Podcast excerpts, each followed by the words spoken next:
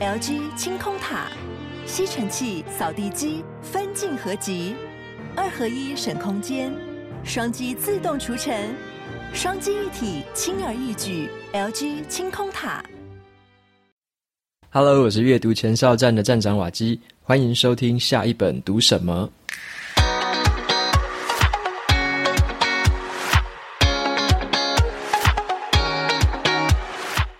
今天我想要跟大家分享的这本书是《超级思维》。那这本书的话，其实在上一集的节目已经有讲过了，所以上一集是上集，那这一集的话是下集。我把它分成两个部分讲，因为我觉得这本书里面的内容很有趣，然后也很丰富，所以我用下集再把接下来上一集没有提到的部分继续补充完毕。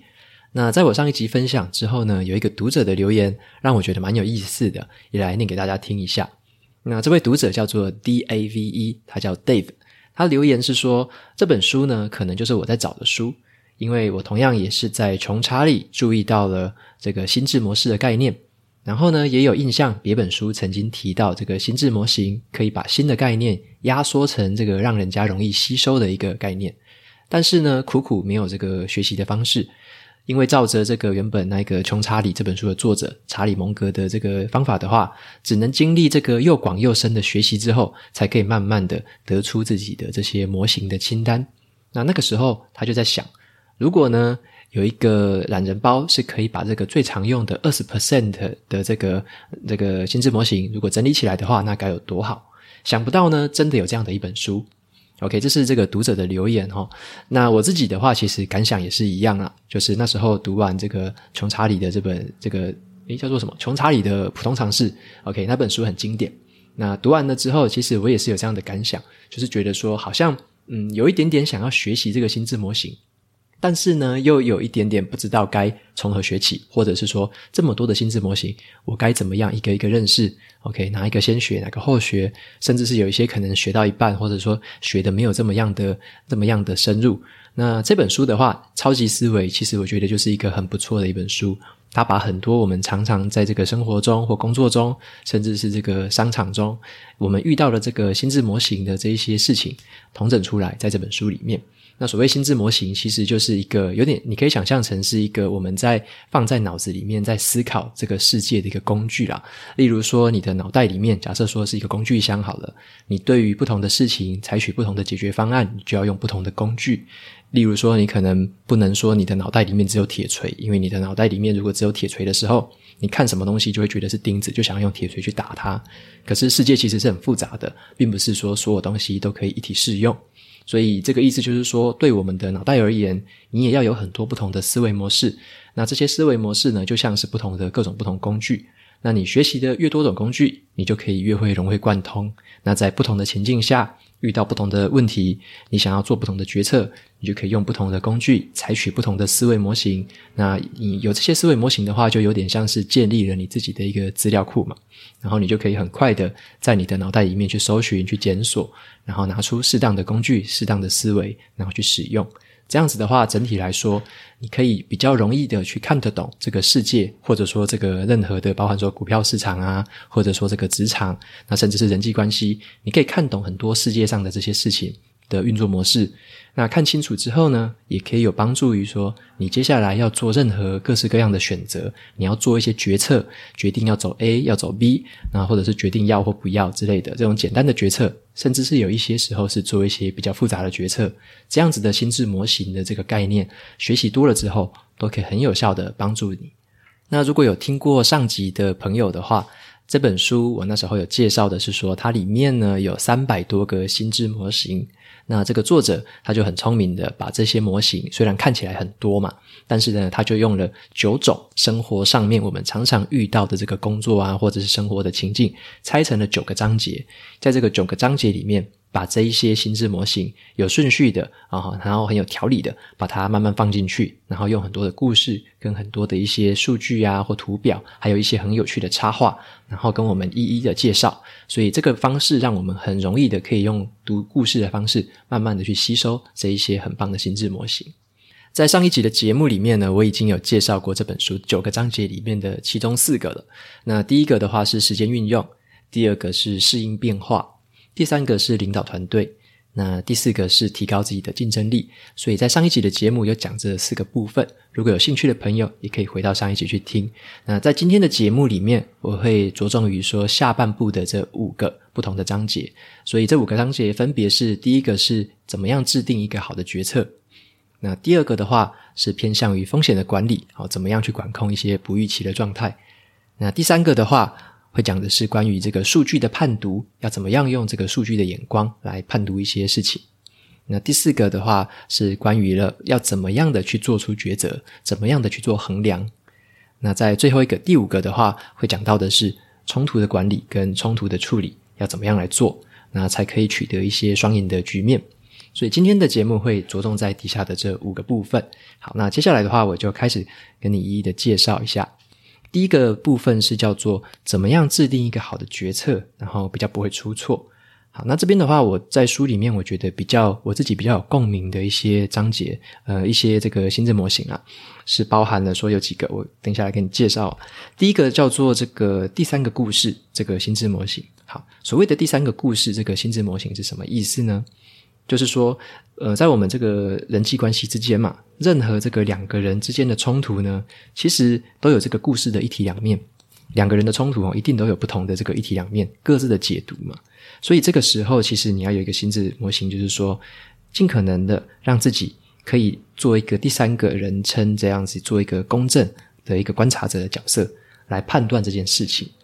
意思就是说呢。嗯、你不要陷入了说你原本是你跟对方在做一个冲突，或者说你跟对方正在沟通协调某一件事情，然后好像你们两个的意见都瞧不拢，你一直不买单对方的意见，这个时候你会跳不出这个思维，所以你要用这个第三个故事的这个模型来试试看。这个模型的重点就在于说，如果呢你能够很清楚的去表达出对方的观点。即使是你自己的观点跟他有这种冲突之在，就是存在，你就比较不会去做出太过偏袒或者说不正确的判断，因为你会很大大的增加了自己的同理心，你会了解其他人的思考架构或参考的架构是什么，无论你自己同不同意，所以你要先能够很清楚的去理解，然后你表达出对方的观点是什么。如果你可以用自己的方式表达出对方的观点，这个时候你有同理心。然后你也了解了他想什么之后，你会就有这个第三人称思维的这个方法嘛？那你就可以对这件事情这个冲突产生比较缓和的效果。那你也可以让对方可能少一点防卫心态，因为你在跟他沟通或者说你在跟他协调的时候，他已经会他会渐渐的知道说，原来你清楚他的想法，你清楚他的立场，你是可以表达出来的。那在这个情况下，你在做沟通其实会更为有效，无论是在这个商场或者说我们的日常生活里，都是这样子的。这个方法就是可以很有效的去提高你自己的同理心，去理解对方，然后去知道对方的论点，然后表达得出更有同理心的样子。这样子其实对你的沟通会更顺畅。那还有一个心智模型也可以帮助到这件事情。这个心智模型就叫做是最尊重的解释。好，什么叫做最尊重的解释哦？就是说你在任何情况下呢，你虽然都可以用很多方法去解释对方的行为，但是这个最尊重的解释是要求你用最尊重的方法去解释。对方行为的这个目的或原因，举个例子来说，例如说你可能有一个小孩子嘛，那你这个小孩子在读的学校，你想要跟这个学校去索取一些可能是课程的资讯啊，或夏令营的资讯。好，但是你寄了这个电子信过去之后，过了几天呢，这个学校都没有回你。好，那这时候其实有些人他心里面可是开开始会胡思乱想。他会觉得说，好像诶，这个学校怎么处理事情那么慢呢？好像都不理我，是不是很轻视我？觉得我不当一回事这样子。然后这个情况下，其实套用这个心智模型会比较好。为什么？当你用最尊重的方法去解释对方的行为的时候，会比较好的。你可以解释的方式是这样子的：好，这个学校可能是在积极的想要回复你，但是在他们正式的回信之前，可能还需要一些重要的资讯，好像是有一些课程可能还没有定案啊，因此延复延误了他们的答复。OK，所以用这个方式先去思考，而不要一开始就假设对方是不好的，或者说对方在摆烂。所以用这个方式去思考，当对方真正回复你的时候，你的口气，或者说对方真正打个电话给你，还是什么时候，你的口气或者说你表达出来的，才不会是有一点误会了，或者说整个走偏了、走歪了。所以这个情况下是可以表现出的比较有同理心的一个心智模型。那最后再跟你介绍一个叫做汉龙的剃刀，这个心智模型。汉龙的剃刀听起来可能还听不懂是什么，但是它白话文是这样子的：就是如果你可以用不小心来解释对方的行为的话，你就不要归咎别人是恶意的。OK，你如果用不小心来解释对方行为的话，你就不要认为别人是恶意的。那这个意思是什么呢？就是有点像是说，平常啊，像我们在，假如说你在马路上哦，看到有人这个骑车或者说诶开车什么开得有点快，那你一般人来说就是会把这个行为看到对方哦开快车这种行为，马上就会说这个人很鲁莽哦，这个人一定是恶意的，平常一定都是横冲直撞的。我们有时候会先入为主的有这种印印象或这种想法存在。那但是呢，有没有想想过，就是说，那个换成自己在开快车的时候，你会怎么样解释自己的行为？可能你会完全不同的方式哦。你会说，其实我在赶时间嘛，我快赶不及了，所以我开快车。哦，我因为什么事情很急迫，所以我开快车。所以有时候在看别人的行为跟解释自己的行为的时候，其实有有时候会发现怎么会这么冲突或这么样的矛盾。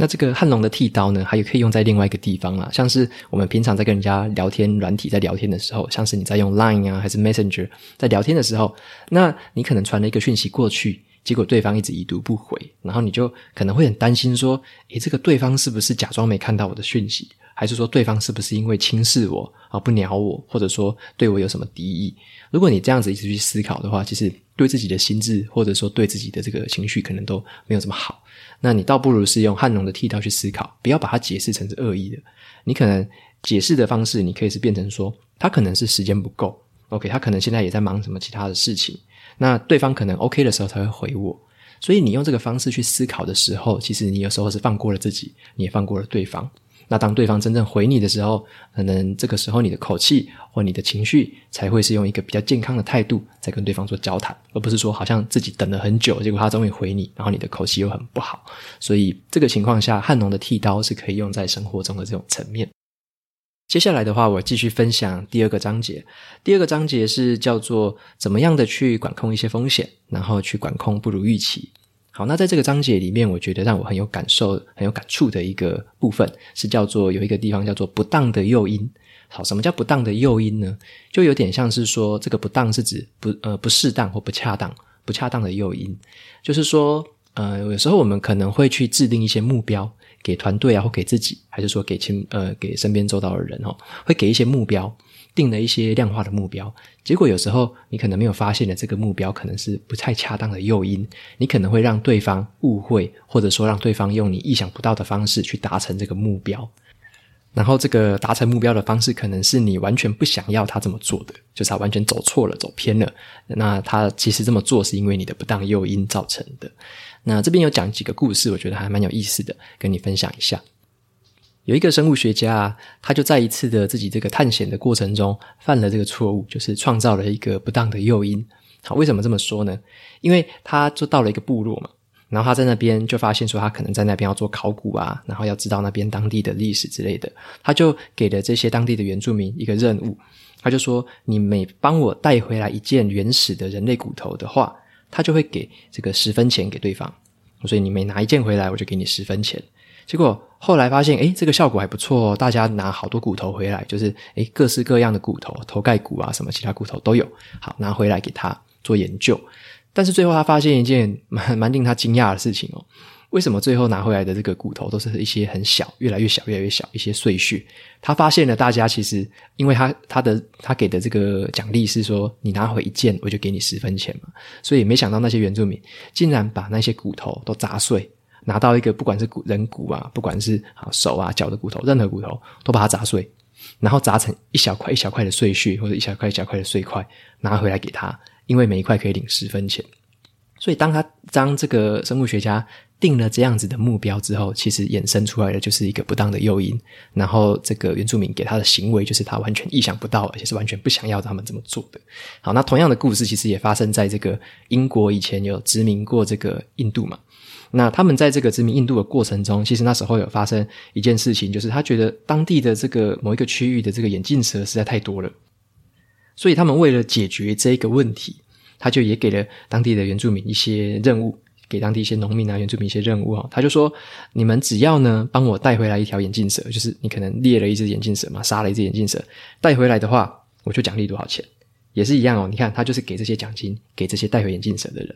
结果你应该可以想到嘛，刚刚的故事你再联想一下就知道了。最后这些人怎么做呢？他们也带回了很多眼镜蛇，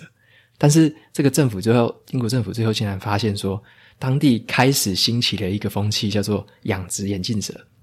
大家竟然开始养眼镜蛇，然后拿回来卖给政府。OK，就是你可以想象，就是说他明明是想要根绝眼镜蛇的，结果没想到大家越养越多，结果最后他们开始罚，就是开始大举的搜查，然后罚这些人，罚这些养眼眼镜蛇的人，结果反而造成了反效果。这些人最后因为这个是犯法的嘛，所以他们就干脆好，我不养了，那我就把这个眼镜蛇全部放出去，笼子全部打开，所以当地的眼镜蛇数量反而暴增。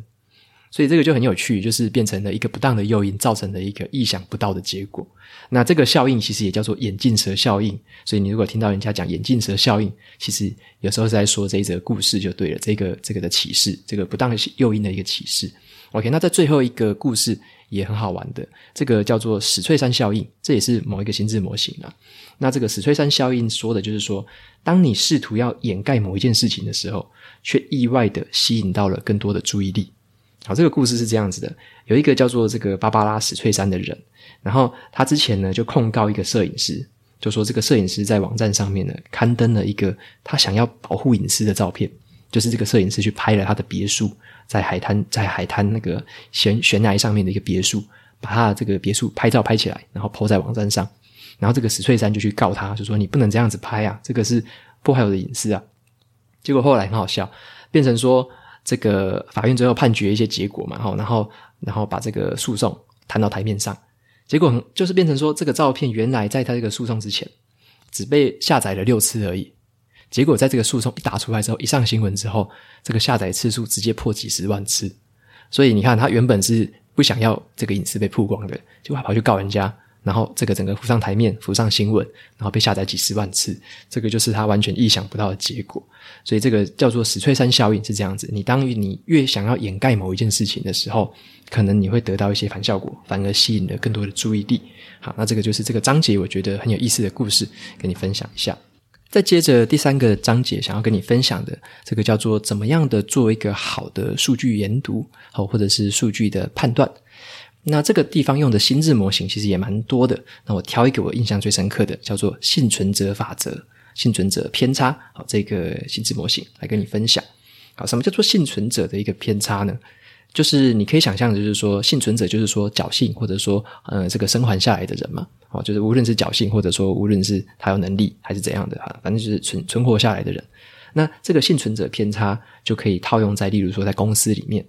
有时候呢，这个公司可能会对我们做一些这个访问调查嘛，说，诶，你喜不喜欢公司啊？你喜不喜欢现在的模式啊？然后现在的这个经营者让你感受怎么样？然后现在的管理模式你喜不喜欢？好，这种民调调查下去的结果会产生一种偏差。为什么？他取得的员工意见是什么意见？是存活下来幸存者的这些人的意见，而不是那一些已经被气到离职的，或者说已经很不满、心生不满离职的人。他。他呃调查不到那些人，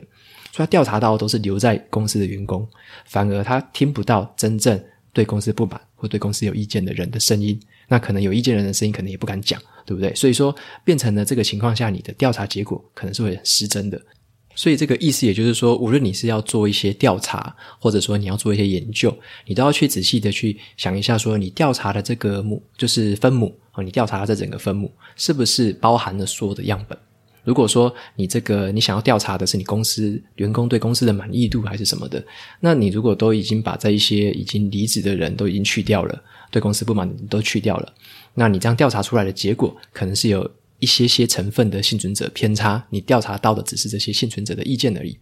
那还有一个很不错的一个历史故事，也告诉我们的幸存者偏差这件事情的一个心智模型该怎么样去应用，该怎么思考。好，那这个很现，这个很实际哦。就是在二战的时候呢，曾经这个盟军呢，就是在思考说，他们飞出去的这些战斗机。为什么飞回来之后，这个身上都是千疮百孔，都是一些一大堆的弹孔？然后他们就去思考说，有一些飞机是飞回来的嘛？那他们就想要去思考说，这些飞回来的飞机怎么样去加强他们的装甲？怎么样去加强这些对于这个驾驶的保护？才不会说这个飞机飞出去的时候又被打到同样的地方，然后就坠机，或者说这个驾驶很容易就受伤。所以他们就把这个很多很多这个幸存下来的飞机飞回来的飞机拿来做调查，拿来做研究。好，把这些飞机。机展开来，然后就会看它说这个它的着弹着弹的孔位在哪个地方。例如说，好，可能是在机翼的部分，可能是在这个驾驶座的部分，或者在机尾的部分，很多的地方都有弹孔。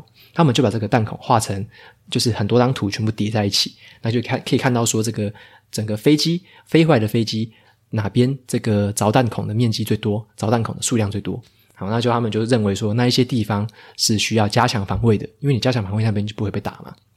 他们就会这样子思考，但是这样的思考后来被一个很聪明的人，他就把它点破了。他就说：“你们这样思考其实是没有用的啊！为什么？你把这些幸存飞回来的飞机，然后你把这些着弹孔的位置都把它加强了防护，没有用啊？为什么？因为那些弹孔就是因为它被打到之后，它没事，它还可以飞回来，它还可以顺利的飞回来。”代表说那些弹孔被打到，其实那些地方被打到根本不会怎样。你们要注意的反而是那一些没有完全没有弹孔的地方才是要注意的。所以他们就观察到了哦，没有弹孔的地方是什么地方？其实就是驾驶座跟油箱。好，就是有一些关键的位置是完全没有弹孔的。为什么？因为那一些完全没有弹孔的地方，就代表了说，只要是被打到任何一个一个孔。那这个飞机就飞不回来了，所以你永远不会有这样飞机的图片，你不会有这样飞机的资料，那些飞机全部都掉到海里面。所以他这边要讲的就是说，一样，这个是很经典的一个幸存者偏差的一个应用，就是那些飞回来的飞机都是被打到弹孔，都是比较没关系的。反而要注意的是那些完全没有中弹的位置，才是要加强防护的。所以这个时候就是要很提醒自己的，就是幸存者偏差这个心智模型，可以帮助你在做一些这个数据的判读上，有时候做一些比较好的一些判断。再接着我来继续讲第四个重点章节。那这个章节的内容是在讲说，从众多的选项之中，怎么样选出对自己最好的。那这个章节里面有几个心智模型，我觉得也很在日常生活中也很实用。有一个心智模型是叫做团体的迷失。什么叫做团体的迷失呢？就是说，呃，你有没有听过一个说法，说你如果要做脑力激荡的话，就把大家全部召集起来，然后就开始给给题目，然后大家现场脑力激荡。你有没有想过，其实这样的方法其实是没有用的？为什么呢？因为团体迷失这个心智模式告诉我们，吼，就是说，在团体里面，其实人群一群人聚在一起。会倾向于出现一个很和谐的思考方式，因为在团体的里面呢，大家会表现出要努力去达成共识的样子，避免那些有冲突的情况发生，很有争议性的问题，大家就会比较避而不谈，尽量的要达成共识，因为我们已经聚在一起了嘛，所以在那个情况下。你会比较没办法去发表出自己很独特的解决方案，或者说真正的脑力激荡，在那时候其实是很难发生的。这个是一个团体迷思。那还有一个问题是在于说，一个叫做潮流效应的一个心智模型。这个也就是在指一个蛮类似的现象，就是当一个想法开始风行的时候，团体里面的其他成员会想要搭上潮流，那这个共识就会很快速的形成。意思也就是说，当某一个人哦，就是团体里面某一个人讲了一个大家可能都稍微认可的这个道理，或是稍微认可的点子，结果大家每个人都想搭上潮流，然后就认可、认可、认可、认可，所以就变成说，马上的共识就形成了。那这样子，其实你根本没办法采取一些比较多元的想法，或者说你一些比较多元的声音就被因此而不见了。那大家可能就为了共识，所以就好马上走到一个方向。那这个并不是我们想要的这种叫做脑力激荡的一个成果。好，所以说这个团体迷失跟潮流效应是我们非常要注意的一个情形。所以要怎么解决这个问题呢？其实就可以用另外两个心智模式去思考，一个叫做发散性的思考，另外一个叫做收敛性的思考。好，这两个心智模式是这样子的：与其你把大家聚在一起在现场想问题，倒不如你是这样子。把大家聚在一起，先不要做脑力激荡，你只要讨论说你们想要分析的情境、想要思考的东西，以及可能想要达到的这个成果，那就给了这个简单的指示之后呢，这个时候就把大家放回去，单独的放回去。那这个情况就是你希望大家回去做发散性的思考。那下带回去之后呢，各自去把自己的思考跟想法写下来，记录下来。好变成了这个，例如说是纸本，或者说记录在数位工具里面。好，大家都回去了一段时间之后，下次再把大家聚起来。聚起来之后，你把这些资讯，大家写好的或者说打好的字收集起来。这个时候把这些想法收敛，这个时候就叫做收敛性的思考。那这个情况下会比较有帮助。为什么呢？因为你让大家可以回去的独立思考，独立思考之后，完全是依照自己的就是在脑袋里面的想法，不会受其他人左右思考出来的方案。你会发现这个的多元性跟多样性是非常的多的，比起你一群人聚在现场想的，一定是多很多。所以这个是嗯，作者也很推荐的一个思考方式，就是先发散。在收敛，那这个在团体的应用或者说在团体的领导里面也是很有帮助的一种方式。最后要来谈一下第五个章节啊，第五个章节在讲的是说，面对一些冲突的环境，怎么样去寻求最佳的结果。那这边我觉得有一个部分可以对我们日常生活起到很好的帮助，就是我们去认识一个事情，叫做影响力。好，什么叫影响力？因为呢，你要寻求最佳的结果，通常你想要做的是，可能你在跟人家谈判，你想要影响对方，或者说你想要去让对方可能信呃说服被说服。那你在这个情况下，你要寻求一个最佳结果，你可能有时候怎么样发挥你的对别人的影响力，就是很重要的一个环节。那在这边的话，作者他就有引用了一本书里面的一些心智模型来做分享。他引用了这本书是很经典的一本书，叫做《影响力：让人乖乖听话的一呃说服术》。OK，那这本书非常的经典。他这本书在讲的事情就是说，怎么样的去呃影响别人，从一些可能是广告、行销，或者说在谈判技巧方面的一些这个研究。他是一个教授，研究出来的一些结果，把它浓缩成这本书。那这本书非常的经典，我之前也读过，非常的推荐。这边简单的介绍一下里面的观念。第一个心智模型是叫做互惠。好，互惠是指的是互相帮忙的，那个惠是恩惠的惠，啊，互相的互，互惠。好，那这个情况就是说，我们心里面有时候人的这个心里面有一个预设的心态，就是说，如果呢你帮我，我也会帮你。就是有点一个等值的交换，你帮我，我也帮你，那这个是一个互惠的心态。所以有些这个组织会有一些机构可能会运用一些可能是免费提供你的一些什么饮料啊，免费提提供你的一些东西，好，那去吸引你的一些注意，进而开始影响你。好，那第二步他们会做一件事情哦，他们会给一个叫做承诺，好，他会去让你做一些承诺出来，因为你在做了一些承诺之后，无论是多么小的事情，你在往后可能都会继续的承诺下去。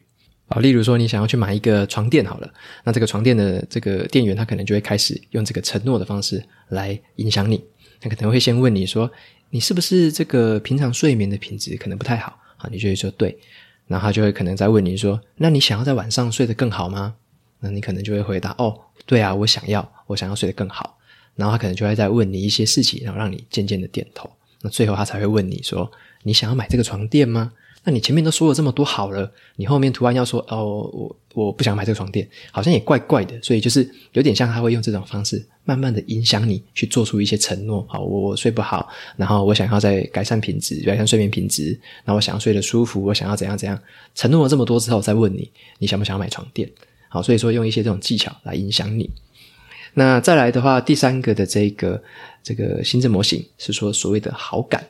什么叫好感呢？你可以发现有一些算是业务员，或者说一些在做行销推销的人，他可能会用一些方式，叫做有点像是学你怎么讲话，或者说他用你的这个讲话的神情哦，模仿你讲话的神情，让你感受到对方跟你比较相似，因此产生一些好感。那对方可能也会用一些手段，或者说用一些问话的方式来跟你增进好感。例如，他可能会问你说：“诶，你住在哪里呀？”或者说：“你从哪里出生？”还是你喜欢哪一支球队？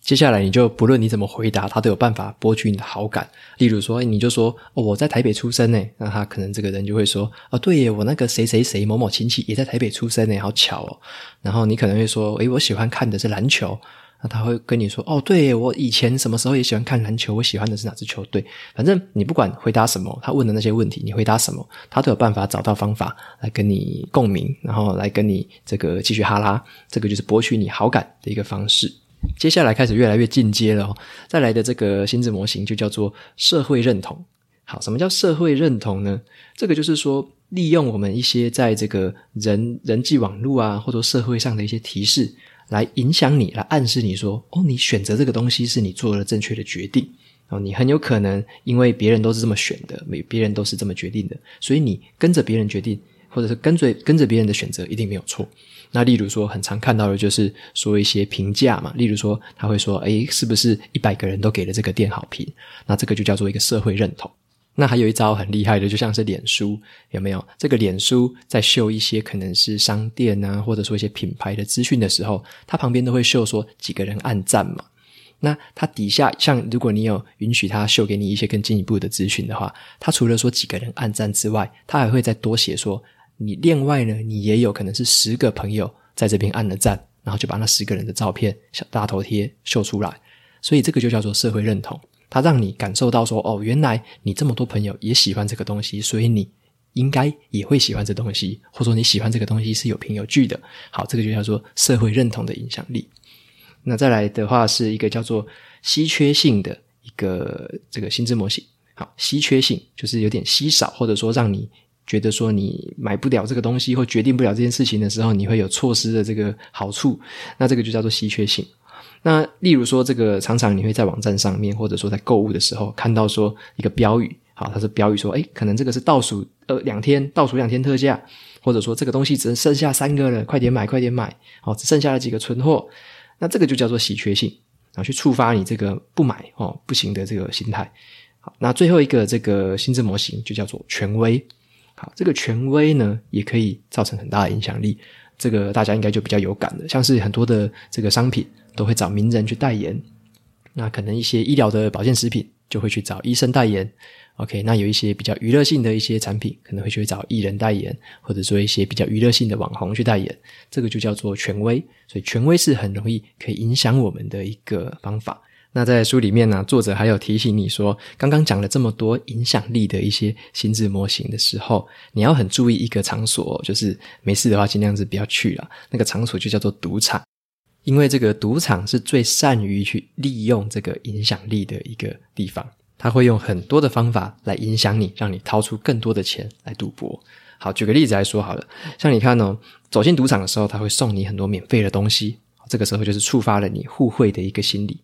然后呢，再让你用你的现金去购买筹码，这个就叫做叫做承诺。OK，你买了那些筹码，代表你可能等一下就会有这个心态哦，想要花钱。这个就是我买下来，我想要去花了，想要去赌了。再来，他会根据你的兴趣哦，给你一些很个人化的体验，就是这个就是博取你的好感。然后他会向你去展示一些已经赢得了很多钱、赌赢很多钱的人，再把这些人的姓名啊、照片哦秀给你看，说这些人已经赢得了很多的钱。这个就是在利用这个社会认同。再来呢，这个赌场可能会再给你一些更多的优惠，那也把这些优惠做一些限时啊或限量的这些。这些方式让你觉得说这个好像很珍贵，就是让你这个稀缺性的心态就浮出来了。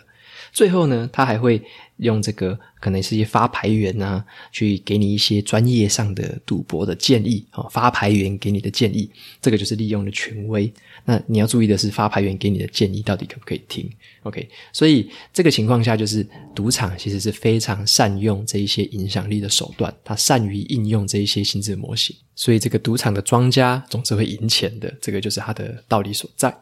好，那以上就是今天跟你分享的这本书《超级思维》里面的剩下的五个段落。那这边也是非常的推荐这本书，里面讲的故事真的是有很多很有趣的地方，然后也让我非常的有收获，很推荐这本书给你。接下来照惯例来念一下这个 Apple Podcast 上面的五星留言。那这个读者他的名字叫做 OT 芳芳，他留言的标题是“谢谢你做了这么好的 Podcast”。他留言的内容是。第一次听到下一本读什么是经由友人的推荐，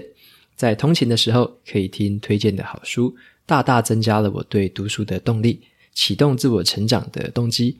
谢谢你做这么棒的 podcast，会大力推荐大家一定要来听。OK，非常感谢芳芳你的留言跟肯定，那也非常谢谢你的推荐，希望在接下来的路上也能持续拥有你的支持。好，非常的感谢你，谢谢你芳芳。